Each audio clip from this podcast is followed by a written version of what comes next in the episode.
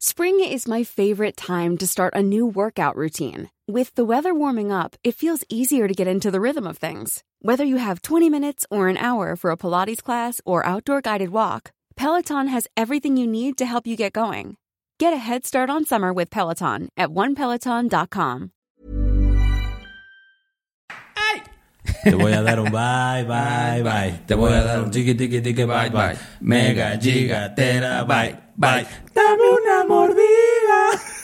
¿Qué? Güey, el Chip Flashback. Torres. Chip El Torres Chip debería Torres. ser el debería de hacer el nuevo himno nacional mexicano, cabrón. El ¿no? Chip Torres. Chip Te voy a dar un bite. Hace poquito lo vi, pero igual el editor nos dijo que ya también se lo encontró en sus sueños. Es como ya, así como de esas, de esas imágenes de que lo has visto en tus sueños. ¿lo has visto?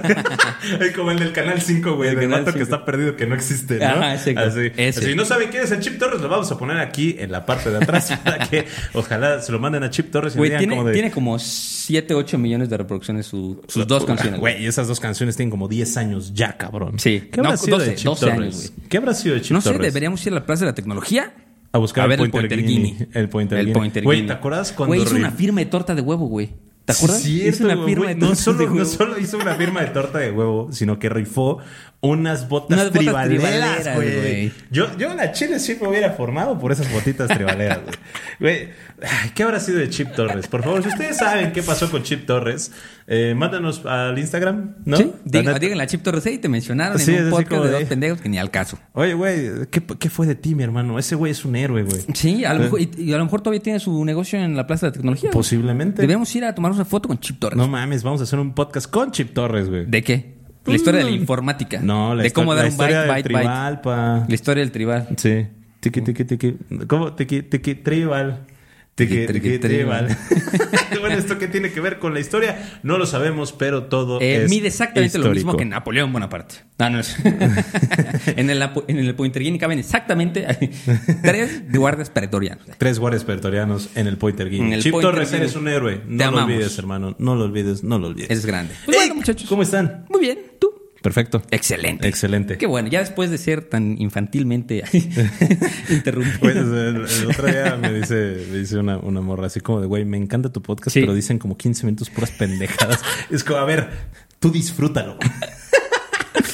no, pero ya sabemos, ya sabemos que es una queja En- constante. a- a- pausa. Antes de empezar el podcast, Ajá. cuando ves el capítulo, en la junta que tuvimos con Spotify, nos dijeron que hay una nueva eh, opción en los capítulos que yo jamás la he visto en mi vida, Ok. pero que cuando tú pones el capítulo eh, y vas un poquito más de la mitad, te pregunta de que cómo, cómo le va el capítulo, qué tal te gusta el capítulo.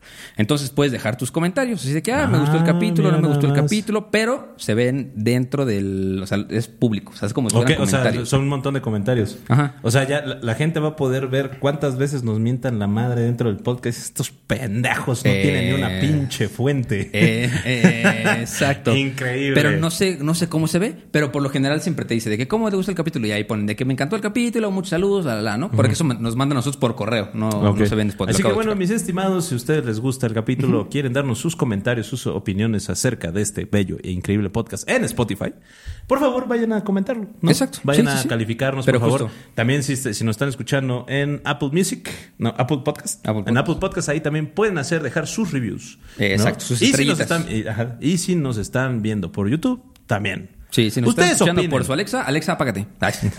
Les apagas Alexa. Así que ustedes opinen. Ustedes Exacto. opinen, comenten. Sí, Pero y justo a lo que iba este comentario es de que un güey fue como de que entré a ver a escuchar por primera vez el podcast de Napoleón Bonaparte y se tardaron un chingo en hablar. Cero estrellas. Y yo, ah, pues no te queremos aquí. A ver, si no nos vas a escuchar hablar pendejadas por de entre 15 y 20 minutos, por favor. Sáquese con su mugrero. Pero bueno, muchachos, ¿cómo están? Bienvenidos a otro bonito capítulo de Historia para Tontos, su podcast, en el que dos carnales platicamos por 15 minutos pendejadas de historia para hacerlo para ustedes un poquito más. Em, francés. Oh, ulala. In- interesante. Francés. Y Intéressant. más bonito e interesante.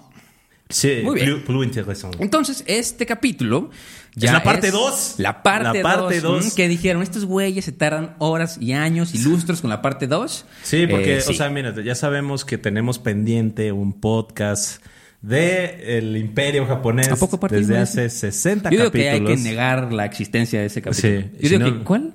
¿El de ¿Cuál? El- el de- Japón? No, Ah, hecho de ese, güey. ¿Qué pensarán de nosotros en Japón?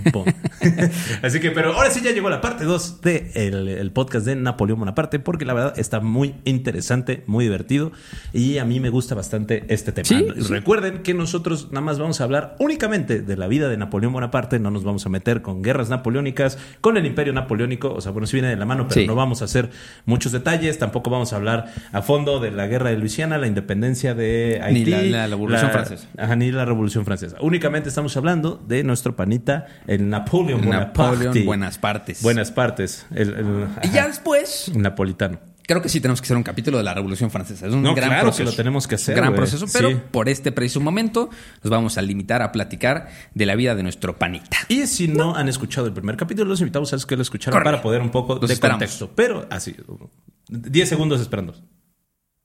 Es demasiado tiempo. Espero que ya lo hayan escuchado. Así que eh, vamos a hacer una retroalimentación, ¿no, mi estimado Un, un poquillo, un poquillo. así de que- Nos quedamos. con- Güey, contexto. Güey, contexto.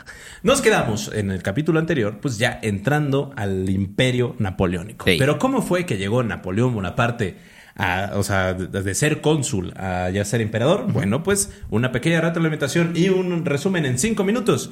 Recuerden que Napoleón eh, regresa de su exilio de, bueno, no su exilio, sino de su abandono en, en, este- en, Egipto, ¿no? Regresa de su abandono. acuérdense que, que lo dejaron ahí a su suerte, Ajá. ¿no? Le dijeron los franceses, ya no te vamos a mandar más tropas, ráscate con tus uñas. Y sí dejó varias cosas hechas en Egipto. Si quieren saber qué dejó hecho, pues vayan al capítulo pasado. Dejó varias cositas ya construidas ahí. Y después dijo, ¿sabes qué? Pues ya no me van a apoyar, mejor me retacho con mi banda. Y ya pues al final regresa otra vez a Francia, se da cuenta que todas las conquistas que hizo no sirvieron de nada porque los austriacos volvieron a conquistar absolutamente todo. Entonces Napoleón dice, como saben qué, ya me tienen hasta la madre, les voy a partir la mandarina La bouche. en gajos. La ¿no? bouche. La tête. La tête. La tête, cabeza en francés. Mm. Sí, les voy a partir la tête, ¿no? Entonces Napoleón les mete una retroverguiza a absolutamente todos, Sí. ¿no? Que obliga a firmar la paz, ¿no? Con muchísimos imperios eh, europeos, ¿no? Y se eh, llega a una pequeña Pax Europea, ¿no? Sí. Donde ya, pues, tras los tratados de Amiens, eh, ponen fin a muchas guerras eh, Que- revolucionarias. que yo creo que la paz más importante que se dio por la historia, que le preguntas a un francés a quién es el que más odia y le preguntas en inglés, quién es el que más odia, se odian mutuamente. Entonces Sí. la paz que más importante eh, quería él poner en ese momento fue la paz entre Francia y Gran Bretaña. Sí, y de hecho, pues los británicos abandonan los territorios franceses. Sí, de que, ¿no? a ver, o ya. sea, ya, ya fue, fue, fue un gran cambio. Sí. O sea, porque aparte dijeron como, güey, estamos quebrados. ¿no? Entonces, Napoleón Bonaparte lo que hace es volverse a concentrar eh, en las colonias francesas porque necesitaba dinero. Y obviamente, pues ahí hay mucho, mucho dinero. Mucho ¿no? dinero que robar. Que robar, exacto. Luego, pues también es obligado a vender la Luisiana, Sí. ¿no? Se la vende a Estados Unidos debido a que pues, los gringos le dijeron como, mira, güey, sabemos que no tienes dinero y que no puedes pagar una guerra con nosotros. ¿Qué tal si nos vendes un territorio enorme que se llama Luisiana, que está al lado de nosotros, o lo invadimos? Con ¿no? mentiras, así de que "Pues, no hay nada ahí. Ajá, casi, puros casi. cocodrilos. Más o menos, así como, como Zeus con Hades. Está Sí. de huevos el Está inframundo. padrísimo. Sí, vete Ni allá. quema, güey. Entonces, pero pues esto, o sea, a pesar de que sí les dieron un buen cash por el- el- lo de Luisiana, que de hecho podríamos hacer una microhistoria sobre la venta de Luisiana, porque sí hay cosas bastante importantes, eh, resulta pues que se da cuenta Napoleón que necesita mucha mano de obra para poder pagar todo lo que debe y para poder este seguir haciendo recursos, ¿no? Entonces toma una estúpida decisión, y digo estúpida porque se le fue de las manos, Sí. de restablecer la esclavitud en todos los territorios franceses. ¿no? Órale. Porque la esclavitud ya era, ya estaba abolida, pero decide volverlo a restablecer, sobre todo en este lo que hoy conocemos como Haití, o sea, en la, en la isla de la Española, Sí, sí. en la isla La, la Guadalupe. independencia de Haití, qué pedo, también gran proceso, güey. Sí, sí, Gran- no, y viene, de- viene pegado. Sí. O sea, de la isla de Guyana, Guadalupe, Mauricio, Reunión, Martinica. Y pues así absolutamente todas las colonias vuelven a restablecer la esclavitud, Ya, ¿no? Esto que es lo que hace, que hace que pues este se revele, se haga la primera rebelión de esclavos en Haití, ¿no? Se hace la primera rebelión de esclavos en Haití eh, en 1802 gracias a la ley del 20 de mayo, ¿no? Y perrito Ay, ladrando. perrito. Perrito ladrando, perrito ladrando. Y bueno, pues eh, justamente la- eh, esta rebelión se saca, o sea, o sea, neta, se descontrola a tal grado que Haití se independiza, ¿no? Sí. De hecho, Hay que pues, platicar de eso. Eso sí se me hace bien interesante. Sí, es muy interesante porque, bueno, Haití es el primer país de América en declararse independiente y fue una revolución de esclavos, güey. Sí, o sea, sí, eso estaba sí. hasta muy, Sí, muy, esos catorrazos estuvieron durísimos. Muy espartaco shit, güey, ¿no? Sí. Totalmente. De hecho, pues, eh, Napoleón manda 20 mil soldados, güey, No mames. a, re- a reprimir la rebelión haitiana y les parten su madre, güey. ¿No? O sea, y en mayo de 1803, Napoleón reconoce la derrota de, de su ejército. O sea, güey, ningún imperio europeo pudo derrotar a Napoleón, pero los haitianos sí pudieron, güey, ¿no? O sea, los esclavos haitianos, ¿no? Entonces ya se independiza Haití en 1804 Nice. oficialmente, ¿no? Unos En- entonces, pues ya aquí es cuando Napoleón dice como de... ay, perrito ladrando. Aquí es cuando se dice como de, güey, eh, ok, ¿qué tenemos que hacer? Ya vimos que restablecer la, la esclavitud no fue muy buena idea. Sí, ya va- ¿No? vamos de retache. Vamos a tocar base en nuestro país bonito. Sí, ¿no? pero, no, pero no solo eso, sino que de repente, pues obviamente estas derrotas hacen enojar a las élites francesas, ¿no? Porque también el güey quedó así como, ¿cómo puede ser posible que te derrotaron los esclavos haitianos? Sí, exacto. ¿No? Entonces, pues ya como que estaban viendo que también Napoleón estaba haciendo una serie de reformas para poder convertirse en emperador y pues deshacer la república, ¿no?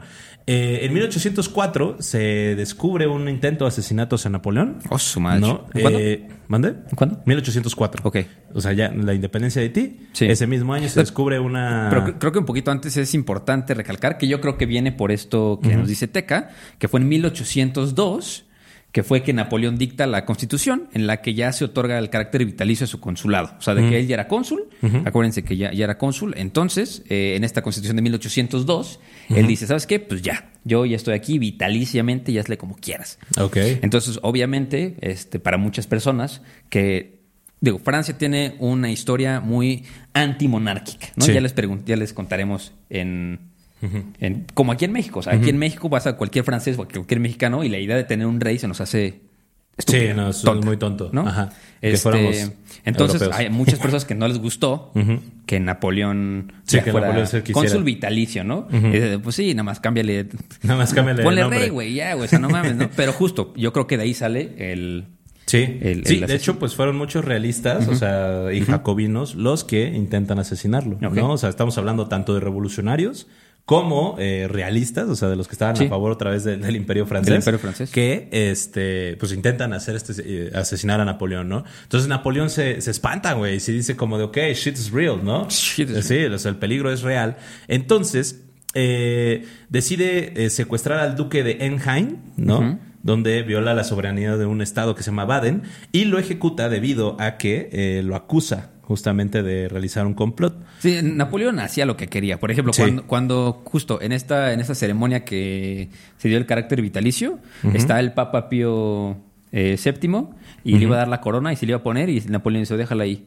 Y la tuvo que dejar el Papa y él se coronó solo. Así que ¿sabes? yo quiero hacer mis cosas. Sí, yo Entonces, quiero- a mí, yo- ¿quién, le quién me va a pregunté estar a, obligando a, mis hacer huevos cosas? y me dijeron, sí. Que si me Sí, dijeron papi. que Simón. Simón no, pero es muy interesante, güey, porque aquí ya es donde Napoleón también dice, como, ¿sabes qué, güey? Voy a, a hacer mi propio imperio con juegos de azar y mujerzuelas, ¿no? Ey. ¿Y quién me va a obligar, quién me va a decir que no puedo hacerlo? Pues absolutamente nadie, ¿no? Porque a pesar de que las élites estaban enojados con, con Napoleón, güey, ¿sabes quién no estaba enojado con Napoleón? Todo el pueblo. La banda malandra. Güey, ajá, Sí. la, la banda, la, la banda malandra, La güey. banda de a pie. La banda de a pie, la, la banda de, pisa- de pecero de micros, güey, Sí, de metro, sí. estaban felices con Napoleón, güey, ¿no? Porque eh, logró una paz. Eh, O sea, porque también pues, los pobres franceses estaban enojadísimos porque ya estaban, o sea, hartos de la guerra. No, y, y acuérdense que también lo que hacía Napoleón era, pues, este, reorganizar como todo el sistema administrativo del Estado y el sistema judicial. Entonces también tipificó la legislación civil francesa con el Código Napoleónico y pues puso estos seis códigos que garantizaban no nada más los derechos, pero también libertades. eh, que había ganado Francia en el, en el periodo revolucionario. O sea, digo, está chingón la revolución, pero una revolución no llega a nada si no se instaura Sí. lo que, por lo que se peleó. Entonces yo voy a poner en mis seis códigos todo lo que se peleó en la revolución. Entonces la gente lo quería mucho. Sí, sí, claro. Y, y justamente este fue, gracias a este apoyo de la gente, fue que las guerras napoleónicas también tuvieron un gran éxito. Sí. Pero también el, el secuestro del duque de Enghien ese fue una de las razones por las cuales Napoleón se fue a la guerra. O sea, se dieron las guerras napoleónicas porque, güey, mataste a alguien de la realeza sin ni siquiera un juicio militar Sí. público. Fue un juicio militar secreto. Fue un Entonces- juicio eh, de él. Ajá, fue un juicio de él, ajá, justamente, ¿no? O sea, yo- soy general, Sí, yo te enjuicio. unilateral. Eh, totalmente. Entonces, eh, como ya tenía, o sea, ya Napoleón había hecho enojar a mucha gente, ¿no? Ya había hecho enojar a los realistas, a los jacobinos, a las noblezas y también ya ahora a todos los este, Ah, imperios, a todos ¿no? los imperios, sí, Porque sí. este güey, pues obviamente, no, no podías matar en ese entonces realeza así porque sí. No, y, ojo, también estaba la cosa de que, bueno, ya les conté que la paz entre la Gran Bretaña y Francia era estaba instaurada, pero era como voy y vengo, ¿no? Porque las monarquías legítimas de Europa se mostraban pues así medio sketchy, ¿no? Porque este no querían reconocer a la República de Napoleón. Porque pues tenían temían, tenían muchísimo miedo en ese momento que las ideas de la revolución permearan en sus en sus propios imperios. Sí. Entonces dijeron, ¿sabes qué? No queremos reconocer a Napoleón como Estado soberano porque, pues, si a ellos les funcionó, en cualquier momento a Se nos nosotros a nos, hacen lo mismo. Sí. Entonces también las monarquías de los el imperio circundantes dijeron, "Ya, aguanta, o sea, de que... Sí, y recuerden que justamente fue la Revolución Francesa la que instigó a casi todas las este, excolonias Sí. de todos los imperios europeos a independizarse, empezando por Estados Unidos, ¿no? O sea, Estados Unidos sí llegó a ser muy influido por eh, No, pregúntale a. Simón Bolívar dónde sacó muchas de sus ideas. ¿No? ¿No? Ah, hacer masacre de españoles. pero, bueno, pero bueno, entonces ya cuando Napoleón se da cuenta que hizo enojar a mucha gente y que su vida peligraba de muchas maneras, decide ampliar su poder. ¿no? Ey. ¿Cómo decide ampliar su poder? Bueno, hace un referéndum, ¿no? Basado en el modelo Una romano. consulta popular. Una consulta. Órale. Hace una consulta popular basado en AMLO, en la 4T, en el cual pues le dice a la gente, y ojo, sí, o sea, es muy similar a la consulta popular de nuestro querido presidente, ¿no? La neta, yo creo que Napoleón se lo copió a Andrés copió. Manuel López Obrador, ¿no? ¿Y qué hace? Pues hace un referéndum. ¿no? Donde Napoleón le pregunta a la población francesa si quieren que sea proclamado emperador. O sea, hace un referéndum Napoleón, hace una consulta popular de que si quiere que sea que se quede por otros seis años, ¿no? 2024, 24. 2020, 2030. 30. Saludos. Este podcast está patrocinado por Morena. Entonces, No mames. Eh, no es mentira, mira. Estamos sentados en pinches. pendejo. La austeridad, bro. Aquí hay austeridad. Mira, estamos sentados. No dicen carta blanca aquí porque No dicen sol. aquí no tomamos. Eh, por eso es una, esta es una mesita blanca, Exacto, por mira, si no sabían. Si, si escuchan, aquí el Iker siempre está jugando con mamadas. Dijimos, ay, ¿por qué no ponemos hoy un mantelito? No tenemos mantelito. De pero hecho, tenemos si un- ustedes no sabían, nuestros productores se les descuenta el 10% de su salario para poder pagar El tapete. el tapete. El- porque no es un mantel, es un tapete, del piso. Es un tapete que, de hecho, les voy a hacer una publicidad. Sí. De Isma Rocks en Instagram. No es un tapete bien, que viene, está hecho a mano, está pintado con grana cochinilla y viene de Teotitlán del Valle, Oaxaca. Arroba. Isma Rocks. Si quieren ver este video, si quieren ver el- este, vayan Eh, a YouTube sí. Y véanlo. Y Porque véanlo. sí está pasado el lance. Sí, y está. así, mira, ya puedo tocar aquí. Ah, qué Bueno, ole. ya nos estamos distrayendo de la 4T. De la Viva 4T. el tren Maya. el punto es que este AMLO, digo Napoleón Bonaparte, hace una un autorreferéndum Ey. donde este la, la población en general y total vota, güey, y obtiene una, oye, ojo aquí, una aprobación del 99% de Wow. los franceses para que Napoleón sea coronado como emperador máximo del nuevo ¿Sabes quién votó imperio no? francés, güey. ¿Mm? Un güey que. eh, eh, los que votaron que no querían en Polanco iban así con sus. eh, con su Fiat 500 en la marcha de que. Ah, los que estaban en contra de Napoleón, güey, este, estaban defendiendo el INE, güey. sí.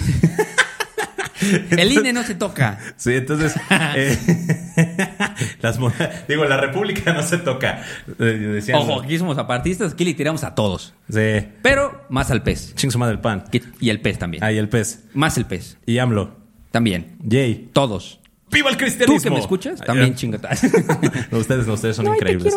Pero bueno, el punto es que este referéndum tiene una participación de 3.6 millones de franceses, Ora, siendo hasta ese momento eh, la mayor participación democrática de, este, De la de la. República Francesa. Ah. No de la historia, de la República Francesa. ¿O tú crees que hasta ese momento ya había algún censo que juntara 3 millones de votos? Pues sí, los, los contaron, güey. No, o sea, hasta el momento, pues. O sea, ¿tú crees que algún censo romano haya juntado esa cantidad de votos? ¿Quién sabe, güey, la neta? Habrá que hacer la historia del derecho electoral. Puede ser. Patrocinado por el INE. Patrocinado por el INE. Porque el INE no se toca. Pero bueno, este, justamente eh, lo que hace un, un observador francés llamado Madame de Remusant Órale. dice que eh, que los hombres franceses estaban tan desgastados de la agitación de la revolución y estaban tan hartos de las monarquías y veían, veían a Napoleón Bonaparte como un gran salvador. No les importaba si fuera cónsul o emperador, ¿no? Porque ellos sabían que Napoleón Bonaparte ejercía su autoridad y los salvaría de los peligros de la anarquía. Ok, o sea, Creo que sí tenemos que hacer ese capítulo de Revolución eh, Sí, Francesa. no, no, obvio. Porque, o sea, nos las vende la Revolución Francesa como lo más increíble Con que música pasó a la humanidad. Miserables y todo. Y no mames, los revolucionarios eran unos ojetes, güey. Ese Jax de no sé Sí, qué, güey, es loco, No, mames, pero bueno, ya hablaremos después de eso, ¿no? Entonces, el punto es que la población sí votó, güey. Sí. O sea, sí, sí votó en, en la consulta popular para que este Napoleón se convirtiera Sí, de que en emperador. se llame ¿no? cónsul, se llame rey, se llame No nos emperador. importa, queremos a ese lo güey. que le sepa y a lo que le huela a Napoleón. Exacto. Entonces, el 2 de diciembre de 1804, en la Catedral de Notre Dame en París, el Papa Pío VII corona a Napoleón Bonaparte como emperador de Francia. ¿no?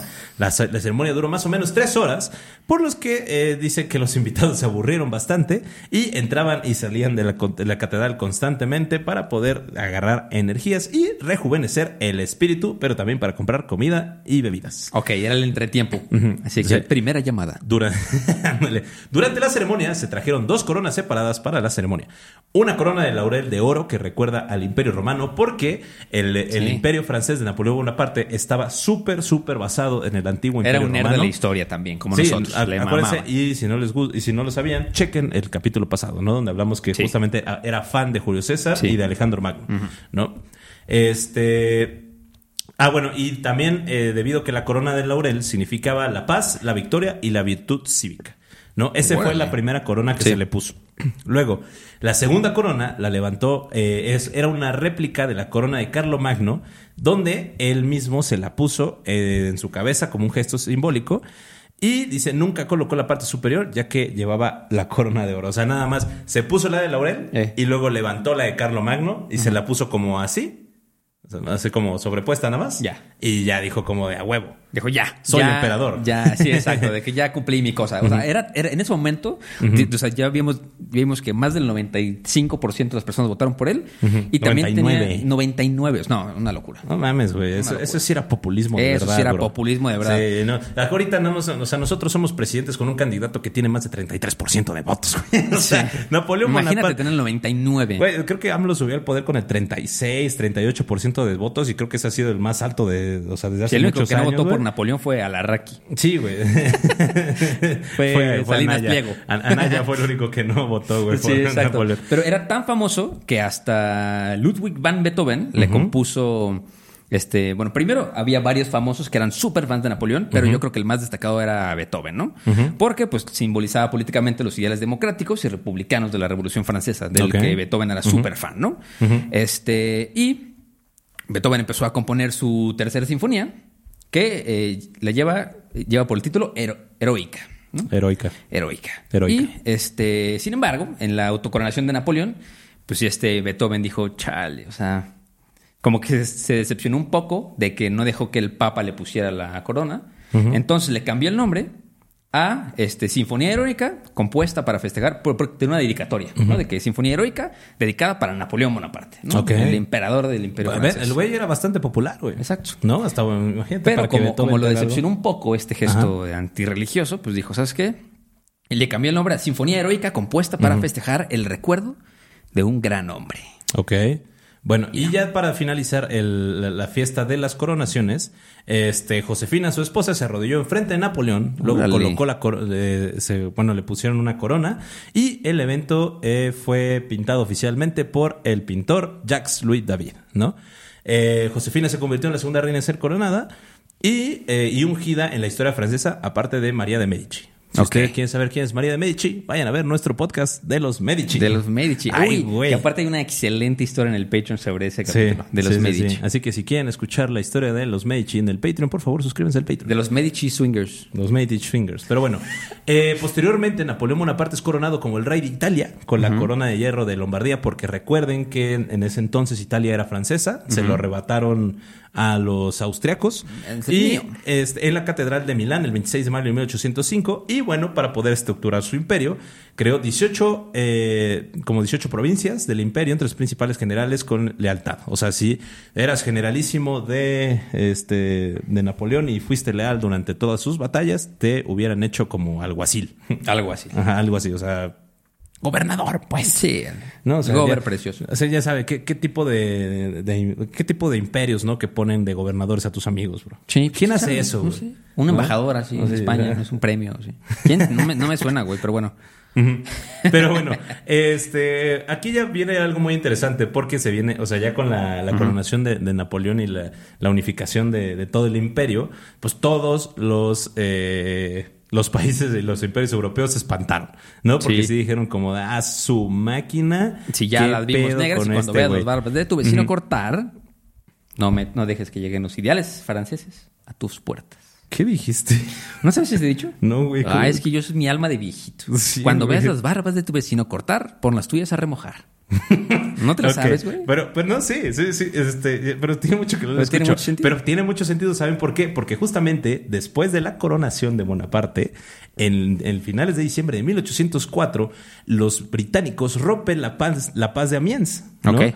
Rompen la paz de Amiens y hacen una alianza con los suecos, donde se crea la tercera coalición, debido a que se unieron los suecos, los británicos y los, fran- y los rusos contra los franceses. ¿no? Órale, o sea, ya las vieron negras y dijeron, no podemos hacer nada contra él. Sí. Hay que unirnos. Como y no solo eso, los austriacos, güey, estaban todavía enojadísimos porque Bonaparte no los derrotó una vez, sino dos veces y les quitó Italia dos veces. Ey. Decidieron también eh, unirse a esta coalición, ¿no? Entonces, eh, justamente Napoleón se da cuenta de esto y decide eh, fortificar el norte de Francia, ¿no? Porque se dio cuenta que se venía una invasión, no sé, inminente, ¿no? Pero, eh, ¿qué pasa? No se animan a invadir Francia.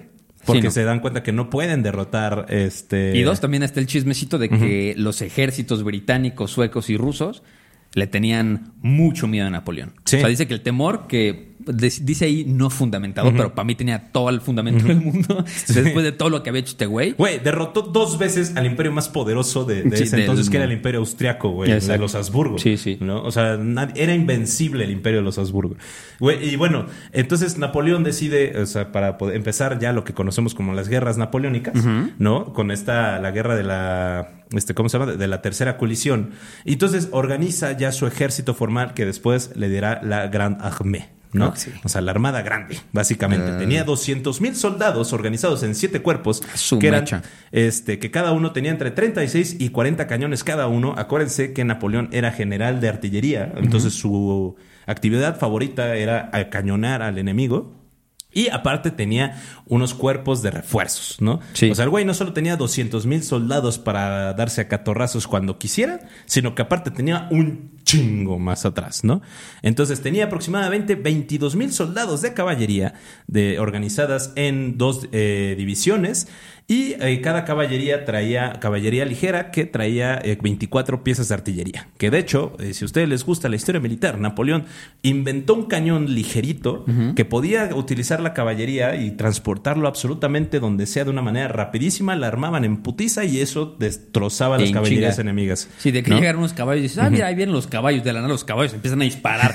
¿Tú qué pedo, güey. Y luego ya para 1805 la Gran Armée había crecido a 350 mil hombres, No todos mames. entrenados militarmente. Sí. O sea, de los 350 mil hombres, güey, 350 mil eran soldados, ¿no? Todos estaban súper equipados con uniforme, todos tenían conocimiento de armas. Todos, sí, justo. Sí, todos y- vamos a agarrarse catorrazos. y cada una de las divisiones estaba, este, comp- estaba como dirigida por grandes generales, expertos. y- Expertos. o sea, que no, no era.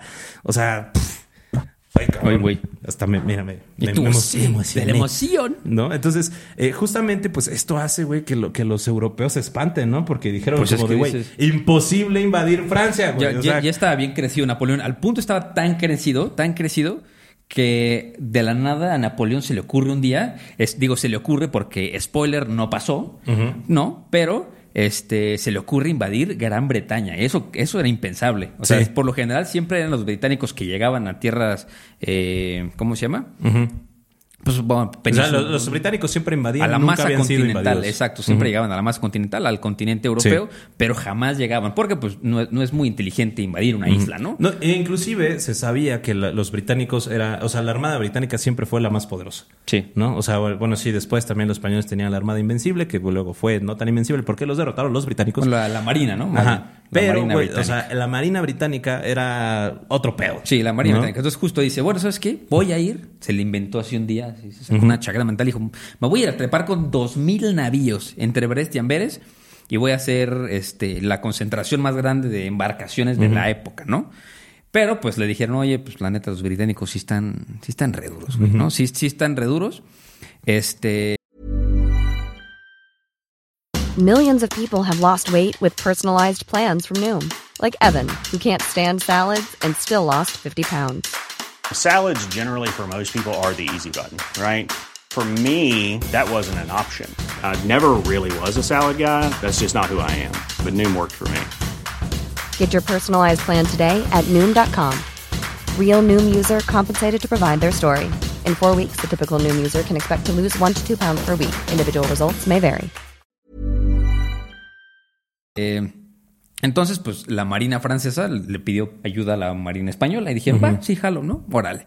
Este, entonces obligó a España a declarar la guerra a la Gran Bretaña en 1804 y este, se decidió que los escuadrones españoles y franceses Perrito, perrito. concentrados en las Antillas iban a estar ahí como señuelo para poner una trampa a los británicos. Pero este, antes de que eso pasara hubo una, una pelea naval entre España y el Imperio Británico y este derrotaron a la naval en, en el, en Trafalgar. Entonces dijo, dijo este güey de que mm, Mm, mm, no, Es- están pesados. sí, están Sí. re duros. O Sí, sea, no- creo que no conviene. sí, a los güeyes que le pedimos ayuda no pudieron contra ellos, entonces menos nosotros, ¿no? Sí, entonces toma una gran decisión el Sí. siguiente año, en 1805. Bueno, primero toma la decisión de no invadir a los británicos. Sí, ¿no? gran Que es- decisión, güey. O sea, güey, es la mejor decisión. Nada más, vean a- al Adolfito, güey, que también tenía la idea de invadir a los británicos. Sí. Y a pesar que Adolfito ya había ganado la guerra, güey. Sí. O sea, no pudo, güey. Sí, no, imposible. No se atrevía a invadir a los británicos. Había Y, y hay que cometer una parte del mismo error,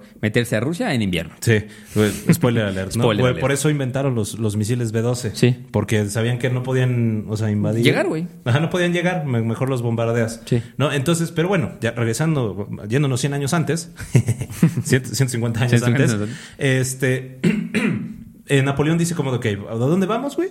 O sea, entonces nos vamos a dirigir hacia... No podemos invadir a los británicos, pero ya vimos que los británicos están ayudando a los austriacos. Entonces vamos a fortificar todo el norte de Francia. Vamos a dejar 50 mil soldados ahí que defiendan el norte de Francia por cualquier cosita. Y les vamos a ir a partir su madre otra vez a los austriacos que se encontraban en el sur de Alemania. Es, ya eran cachazapes, güey. Sí, güey, ya era así como, "Ah, estos vatos, ¿no? Era como el bully que no podía con el más grande, pero tenía sus achichincles, ¿no? Así de que te vas a pelear Sí. con el grande, no puedes, pero te hace sentir bien dando un zape al morrillo. Sí, Por lo entonces- general yo era el morrillo. Eh, entonces ya Napoleón eh, tiene una gran victoria en la batalla de Ulm, donde este ¿De Ulm? de Ulm, Ah. de que de hecho en la historia militar se le conoce como la maniobra de Ulm. O sea, que fue una maniobra que hizo... una- ya después, cuando hablemos de guerras napoleónicas, se los hablaremos. Ok. Pero fue, estuvo tan cabrona, güey, que Napoleón únicamente perdió 2.000 soldados en esa batalla y capturó 60.000 soldados austriacos. No mames. Güey. ¿Cómo, cómo capturas a 60 mil personas? ¿Cómo capturas 60 mil pelados, güey? va a tocar caifanes y, ya no- le cierras las puertas. Güey, no mames, es un- casi un estadio azteca, güey. ¿no? Sí. Entonces, eh, Napoleón dice, he logrado mi objetivo, he destruido el, el ejército austriaco simplemente marchando. ¿no? Después, este, pos- posteriormente, eh, de, la, de la batalla de Ulm, o sea, ya derrota por, por completo al ejército austriaco. Ya. Dijo, no más faltan los británicos, los suecos y los rusos, ¿no? Entonces, este... El Imperio Sacro Romano Germánico y el zar primero deciden enfrentarse a Napoleón en el Danubio, ¿no? Eh, cerca de Viena. Danubio azul. Mm, Ajá, porque pues güey, después de la, la campaña de Ulm, o sea, Sí. volvió a conquistar por segunda ocasión Austria. Sí. ¿No? O sea, entonces ya fue como de ahora que Dijo, sigue? ya, ¿sabes qué? Nos podemos ir un poquito más para el este, ¿no? O sea, no, al ya- norte, güey. Nos vamos para el norte. Porque va, eh, se dirige justamente al, al Sacro Imperio Romano Germánico y a conquistar a todos los eh, este, estados eh, a- a- alemanes, ¿no? Bava- Baviera, o sea, un Sí, chingo hasta de los. Países Bajos. que los, o sea, los- ajá. bueno, al noreste si quieren, ni tú ni yo. Bueno, al noreste. Al ¿no? noreste. Entonces aquí es donde ya se da una de las batallas más importantes de Napoleón. Ok. Es la batalla de Austerlitz. Austerlitz. ¿no? En Moravia, el 2 de diciembre de 1805. ¿no? Otra vez finales de diciembre. Donde, o sea, Napoleón justamente igual les da una sapeada a los aliados, ¿no? En, a la tercera Sí, coalición. hay, hay- hay lo que dicen en términos bélicos, decisiva victoria francesa. Sí, no. O sea, y de hecho, ¿sabes, ¿sabes en quién se inspiró, güey? Este Napoleón. Para ¿No? poder derrotar al- a, la, a la- a la coalición. Es que, güey, a mí se me hace, antes de que digas, a mí se me hace una locura que Napoleón siempre llegaba con menos tropas, güey. Y les daba una tremenda arrastrada, güey. O sea, Güey. este llegó con 72 mil personas Napoleón contra 85 mil personas. Su máquina. O sea, llegó casi con 10 mil menos. Ujú, 10 mil, 20 mil menos, ¿no? Y aparte perdió 1.300 soldados, 7 mil este, heridos, Heridos. 600 capturados, Bueno, pero, ver, del lado de Napoleón se murieron 1300, güey. Ujú. ¿Cuántos se murieron del lado de los...? 16 mil, cabrón. Y capturó 20 mil más. O sea, ese güey ya había capturado, güey, 80 mil soldados. Sí. O sea, tenía 80 mil soldados capturados. eh, capturó 100 mil mosquetes, 500 cañones. Atravesó el Danubio totalmente, este, ¿cómo se llama? Este, en paz. Pero ¿sabes en quién se inspiró, güey? O sea, ¿cómo, ¿cómo fue que derrotó la Cuarta Alianza? Porque estudió la batalla de, Car- de, Ca- de De- Canas. Ok. La batalla de Canas, que fue el triunfo de Aníbal contra los romanos. Oh, güey. qué óvole. Sí, la, la- la primera victoria de, Sí, güey. de O sea, Aníbal. o sea, fue la. ju- ju- justamente ese güey dijo, como, ¿sabes qué? Voy a leer las. Este. ¿Cómo se llama? Voy a leer, voy a leer las guerras púnicas, güey. Y se dio cuenta que en esa batalla. Escuchó el podcast. Escuchó el podcast de Historia para Tontos de las guerras públicas. Escuchó el podcast de las guerras públicas y dijo como, ah, estos están pesados, güey. Y se dio cuenta que es posible que una cantidad menor de soldados mate un chingo, ¿no? A tal Sí. grado que, pues acuérdense, y si no se acuerdan, pues si lo repetimos, en la batalla de Canas se murieron aproximadamente 60 mil o de 70 mil romanos, ¿no? Entonces, Napoleón hizo lo mismo, ¿no? O sea, Sí. se sapeó absolutamente a todos. Entonces, esta fue la, la batalla súper decisiva y ya fue como, o sea, y es la el desastre, ¿no? O sea, el desastre total del- de la alianza de Austerlitz. Sí, justo. O sea, y que dicen como, ¿sabes qué, güey? Nos rendimos. Y se rindieron. Me doy. Ajá, me doy, güey. Se, se rindieron todos los estadios alemanes.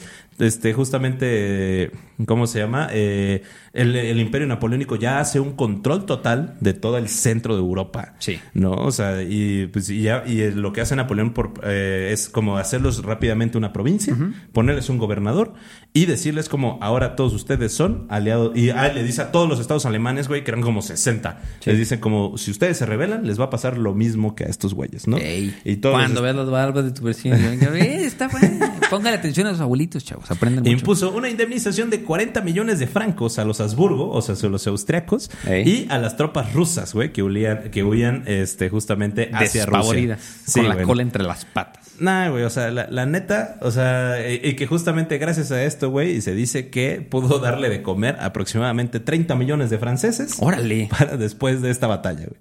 Wow. O sea, así fue como de sí, ganamos un chingo y hicimos un chingo de barro. Paz y pollo para todos. Sí, Literalmente. Tortitas de pollo con aguacate Tortitas pa' de huevo todos, firmadas por el Chip ¿no? Torres. Entonces ya, eh, justamente ya Napoleón empieza a pensar qué es lo que sigue, ¿no? Ahora sí. Tortitas de huevo de Chip Torres. Pases VIP con el Pases Chip de Torres. Con el Chip Torres para todos, exactamente. Y ahí es cuando ya, ahora sí, dice ya, paleste, papi. Sí, dice, vámonos, para el este. Entonces dice, ¿cómo puedo, cómo puedo, qué, qué debo hacer? ¿qué ¿no? hay? ¿Qué hay paleste, no? Entonces dice, ¿sabes qué, güey? Ya vi que una de las joyas de la corona británica es Medio Oriente.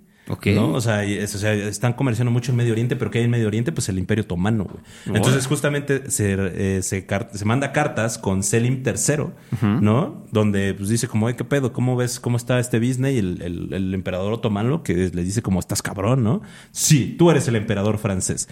Entonces, eh, justamente se piensa hacer una alianza, güey, con, el, con el Imperio Otomano güey, para ¿te saber... imaginas? O sea, qué locura, güey. Sí, güey. Que ¿no? hubiera, que hubiera así constatado una Sí, buena alianza, Y de güey, hecho, no sí se, sí se consolida la alianza porque los otomanos acaban de perder una guerra contra los franceses, digo, contra los ingleses y contra los rusos, ¿no? Entonces, como que dijo, ¿sabes qué? Tengo que mantener control este pedo porque no me puedo ir a la guerra con todos. Sí. Entonces, se hace eh, la alianza Nap- eh, del Napoleón y el Imperio Persa eh, en 1806. Pero se derrumba en 1807 cuando Francia y Rusia pues de repente se alían, ¿no? Pero bueno, eso ya es otra historia. Ya es ya es historia. Pero- Después, después de Austerlitz se forma la cuarta colisión. O sea, se vuelven a reunir todos los estados europeos para poder este, Hacerle frente a hacerle Napoleón. frente a Napoleón. No aprenden, güey, En no 18 aprenden, güey. ajá, eh, Napoleón hace la Confederación del Rin, ¿no? Donde justamente unifica a todos los estados germánicos y les dice ya todos son amigos y todos se quieren, eh, se quieren rebelar, pues les va a pasar esto. ¿no? Entonces ya eh, justamente Napoleón invade Prusia con 180 mil soldados posteriormente a las orillas del río Sale y eh, destruye, destruye y destroza al, al ejército prusiano, ¿no? En la batalla de Jena y Austerlitz. ¿No? Entonces, eh, los franceses logran capturar a 140 mil soldados, más de 2 mil cañones y cientos vagones de municiones en un mes. en la campaña de Prusia. Güey, ¿qué pedo con Napoleón, cabrón? O sea, ¿cómo, no, güey? espérate, te saltaste algo pasado de lanza que Ajá. llega y dice, oye, hermanito Pepe, ¿no? Ajá. José Bonaparte, ¿no? Ajá. Que después pasó a ser eh, Pepe Botella. Ya les contaremos la historia también de Pepe Botella. Pero eh, le dice, oye, ¿me ayudas a manejar un territorio? Y el otro que sí tenía preparación, pero no tanto como Napoleón, le dice, ¿por qué no te autoproclamas el rey de Italia? ¿No? Y le dice, bueno, va, su hermanito se pone como rey de Italia. Llega Napoleón y dice, ¿qué, qué más tanto, hermanito? Y le dice, bueno, quiero desi- de- desintegrar las Provincias Unidas. ¿Qué son las Provincias Unidas? Este, pues Son los Países era, era Bajos. un estado formado por siete provincias, que, era países, que, que ahorita son los Países Bajos, que son Francia, bueno, un chingo, nombres impronunciables. Pero entre ellos estaba Zelanda, Ulterlech, Holanda, Groninga, eh, Frisia, Guldres y Obergisl, quién sabe, un nombre bien extraño. Pero, pero Te este, dice, pero te calle guachis manchilla. Y luego, este, des- desintegra las Provincias Unidas y en mil, este, 806 funda el Reino de los Países Bajos. Ok. Trini, pues yo, oye, Ajá. ¿no? Literalmente, este, pues ahorita los Países Bajos es todos los lugares que les comenté, eh, Aruba, Curazao y San Martín. Ok. Entonces, si tú ves alguno de esos países, eh, tu país fue fundado por nada más y nada menos que el protagonista de esta bonita. El historia. prota. El prota. No, y bueno, pues ya después de eso es cuando conquista Prusia. O sea, conquista Prusia, güey, y captura 140 mil güeyes en un mes, ¿no? Que está cabrón. Y luego dice, como, o sea, ¿sabes qué? Mm, a pesar de que los derrotaron los prusianos, los prusianos deciden no rendirse, ¿no? Y se dan y escuchan, güey, que los rusos vienen en camino, que vienen cruzando Polonia, ¿no? Entonces dicen como de a huevo, rusos, ¿no? Nos vamos a unir a las, a las, este, a las filas de los Sí. rusos y vamos a pelear contra Napoleón. Pero resulta que Napoleón firma, firma los tratados de Tilsit, ¿no? Con Alejandro I de Rusia en una balsa en medio del río Neman, donde básicamente dicen no nos vamos a pelear, ¿no? Entonces, eh, pero pues no, no, no funcionó. Entonces, eh, justamente Napoleón se enfrenta a los ejércitos rusos en Polonia en la batalla de Eylau en 1807.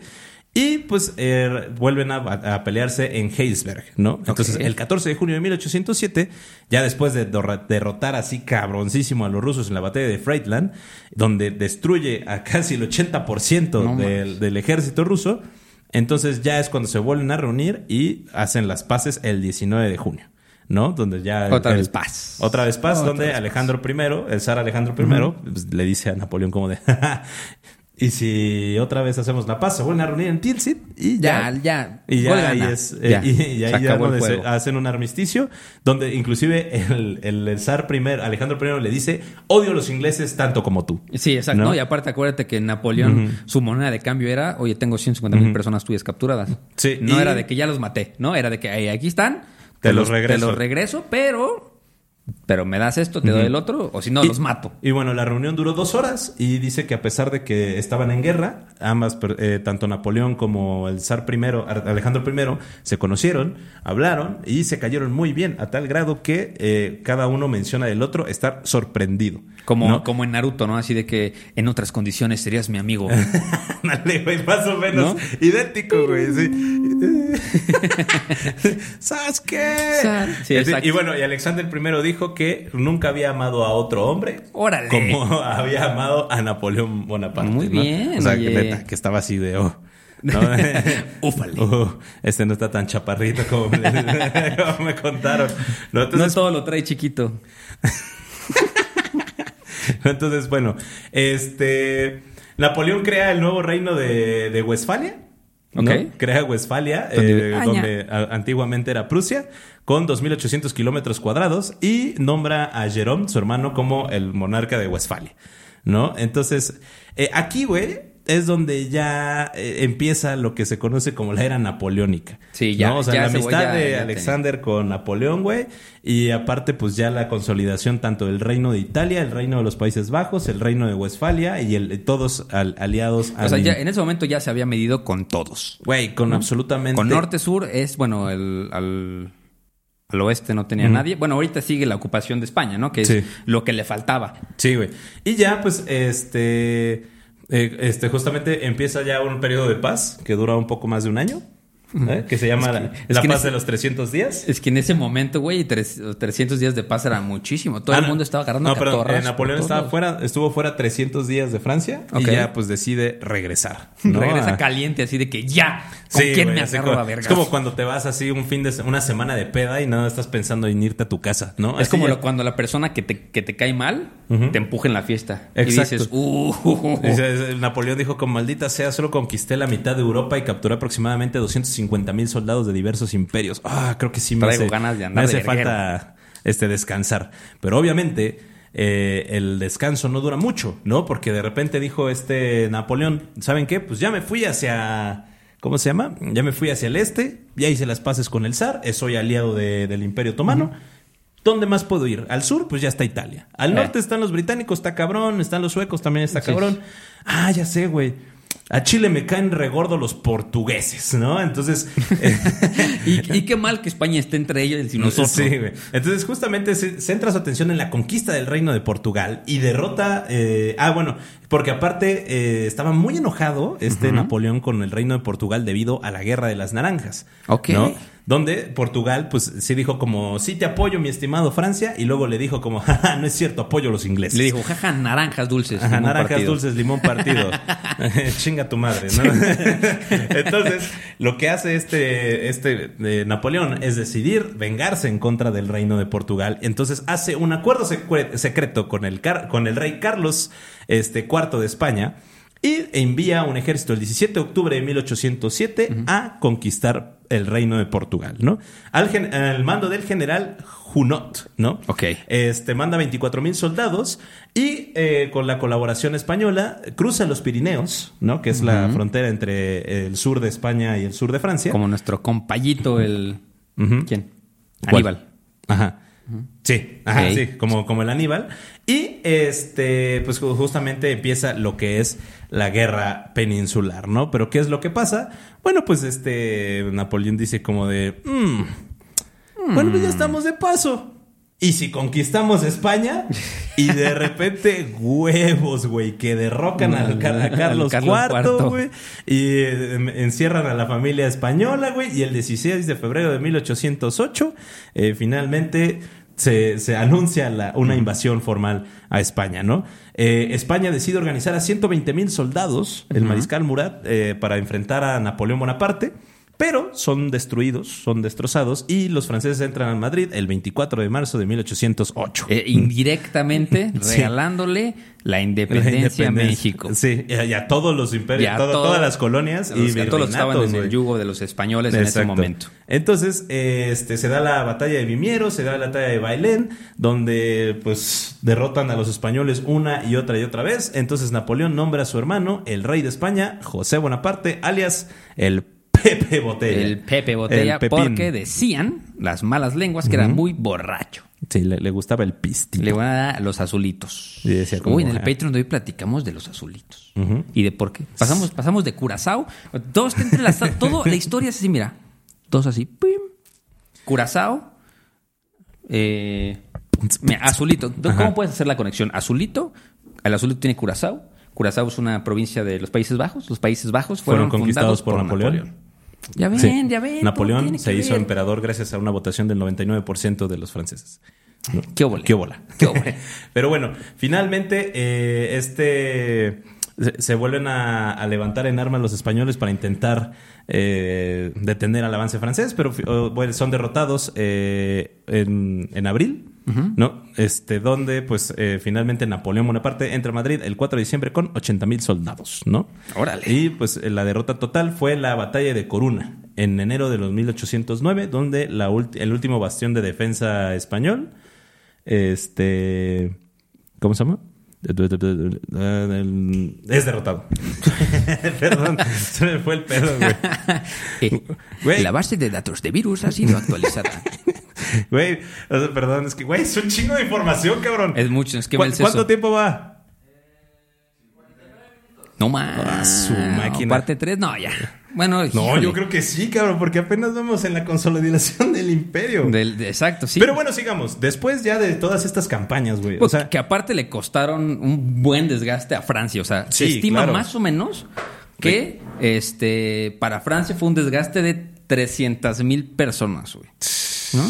Sí. Y se calcula que el 10% de las bajas, tanto del lado español como del lado francés, ocurrieron durante los sitios de la ciudad de Zaragoza en 1808 y 1809. Güey, ¿cuántos soldados ya tenía Napoleón, güey? O, O sea, sea, mira, si mandó 300 Para, mil. para poder deshacerse de 300 mil como si fueran así, güey.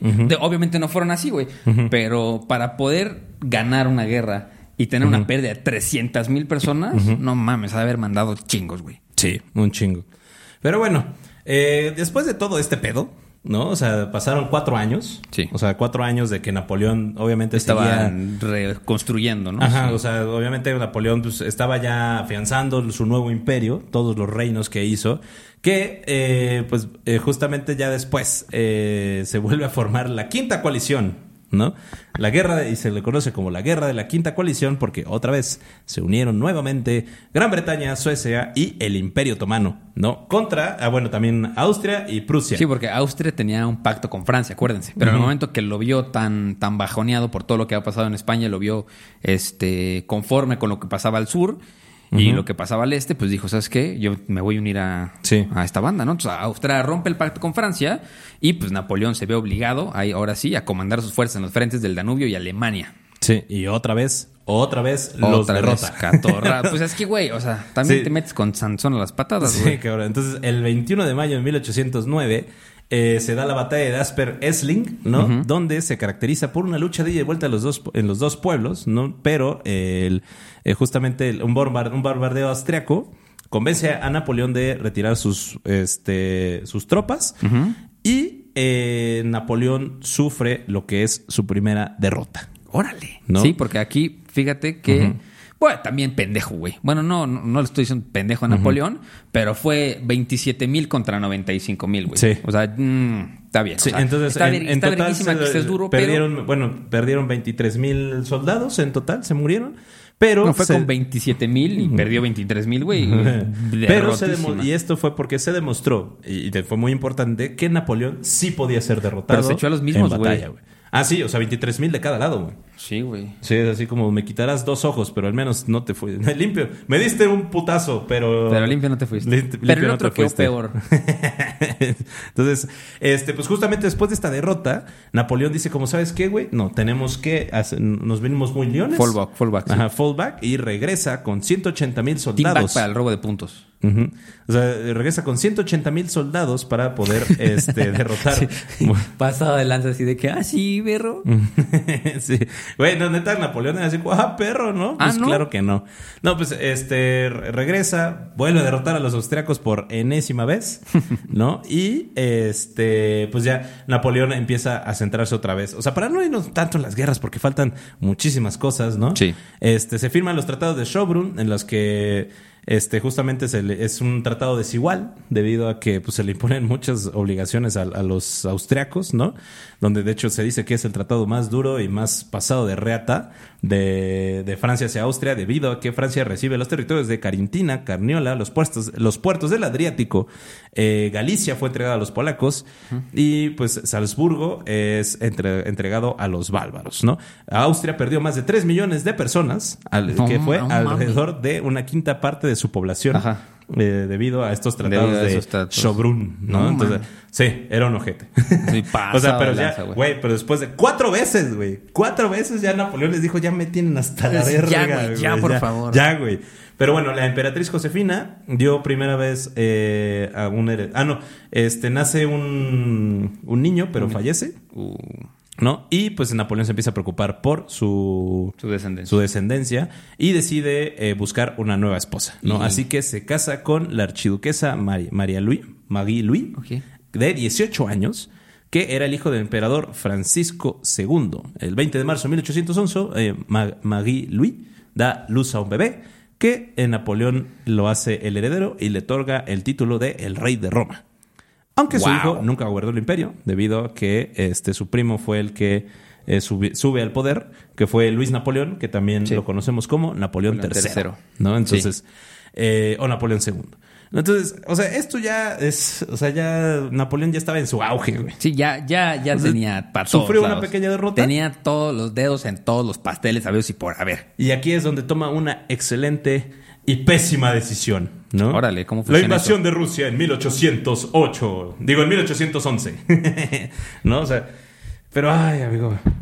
¿Qué dices? Vas a tener que ver Napoleón parte 3, cabrón. Porque no Sí. mames, todavía falta la invasión de Rusia, faltan las derrotas, falta la caída del imperio de Napoleón, güey. Sí, no. ¿Qué pedo con este sujeto, güey? Estaba pasado para más. Yo digo que lo vamos a dejar aquí. Sí, lo vamos a tener que Se dejar aquí. fregaron, muchachos. Porque aparte, se la van a saborear por un ratote. Porque el siguiente capítulo, el que no, el siguiente capítulo de hoy, que lo estamos grabando, Ajá. falta Doctor Polo, Ese ya se subió. falta Herejes.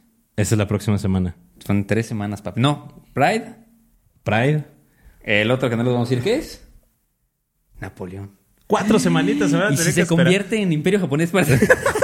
No, güey, porque sí me está gustando esta, sí, serie, güey. de sí, tenemos que la hacerlo. Pero mira, para, para spoiler, para que se lo saboren rico, les voy a recomendar que escuchen una de mis piezas favoritas, de principio a fin, no puede ser nada más el final, 1812. 1812. ¿Sabes cuál es, no? No. Mira, te lo voy a tararear para que sepas. Seguramente esa es la de... Ta, ta, ta, ta, ta, ta, ta, ta. Ah, ya. Esa es Ah, 1812. no, yo pensé Pero que era la de. Narra...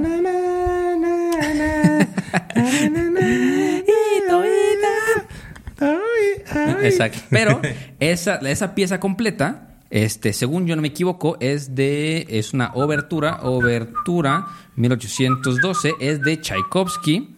Eh, dato curioso: Tchaikovsky le escribió para que en la interpretación en vivo. eh, los cañonazos sean cañones de reales, de Sí, cierto. ¿no? No, Pero de, de hecho, en la actualidad todavía en, Euro- en ciertas salas usan un cañón Me real, güey. encantaría ir a ver una. Sí, tengo güey, que escuchar sí, alguna vez, tengo que escuchar en vivo con cañones. Eso, eso yo creo que está en mi, en mi lista de cosas que tengo que hacer antes de morir. Pero esa, esa pieza, desde principio a fin, narra eh, toda la historia desde que los franceses empiezan a marchar a Rusia y cuando llegan a Rusia, narra este Tchaikovsky en esta pieza musical. Este, porque antes de que empiece, se escucha partes de la marsellesa que representan a los soldados caminando hacia Rusia en la nieve. Ok. Representa la nieve. Y en un punto antes de que empiece ya la pinche obertura pasada de lanza, ya la parte explosiva de la canción, este. Que siempre me recuerda a B de Venganza, por cierto.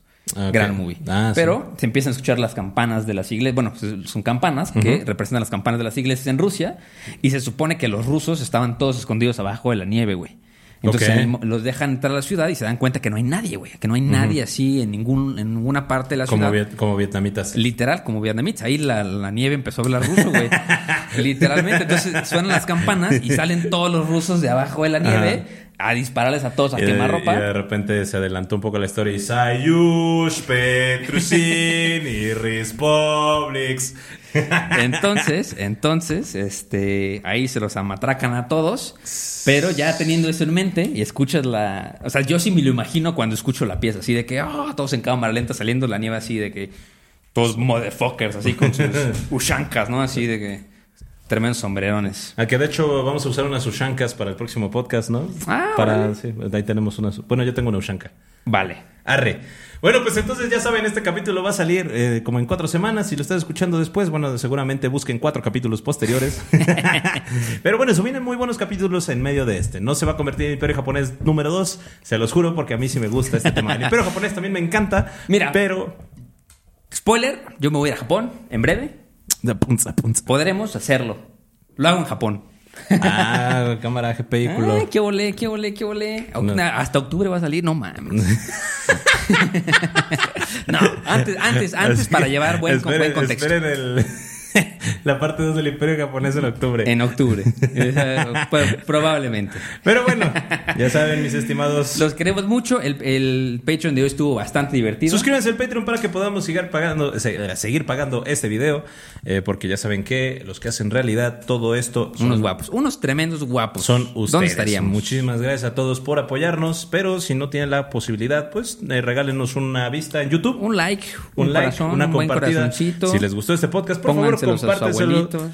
Compártelos a su mamá, a su papá, a su tío, a su abuelito, a su primo, el lechero, que si el amante. decir menos groserías. Deberíamos intentarlo. El siguiente capítulo. Cámara, hijo de tu. Ok. Cámara, hijo de tu Pink Floyd. Ya, perdóname, pero ya estuvo suave. Ya estuvo, perdona la palabrota, Perdóname. pero ya estuvo suave. Es- También vamos a intentar Tontos. decir menos groserías porque, ¿sabes qué, güey? Muchos niños nos escuchan. Exacto. Así que, Pero ¿quién piensa en los niños? Chesmorros. Entonces, este, lávense los dientes, váyanse, si ven anime no se bañan, nos queremos mucho y recuerden que no hay historia. Aquí, ¿a dónde veo? Acá, acá, acá, Allá. acá, Allá. acá. Y recuerden que no hay historia, si no hay un. ¡Güey! Nos vemos. Vámonos. Muchas gracias. Bye. Se la lavan. Hey, folks, I'm Mark Marin from the WTF Podcast, and this episode is brought to you by Kleenex Ultra Soft Tissues, your ally to help tackle your allergy symptoms this season. I love the change of seasons, but nobody loves pollen and all those other things floating in the air that make you sneeze during this nice weather. Kleenex Ultra Soft Tissues are hypoallergenic and allergist approved, so fight back against watery eyes and runny noses without worrying about irritating your skin. For this allergy season, grab Kleenex and face allergies head on.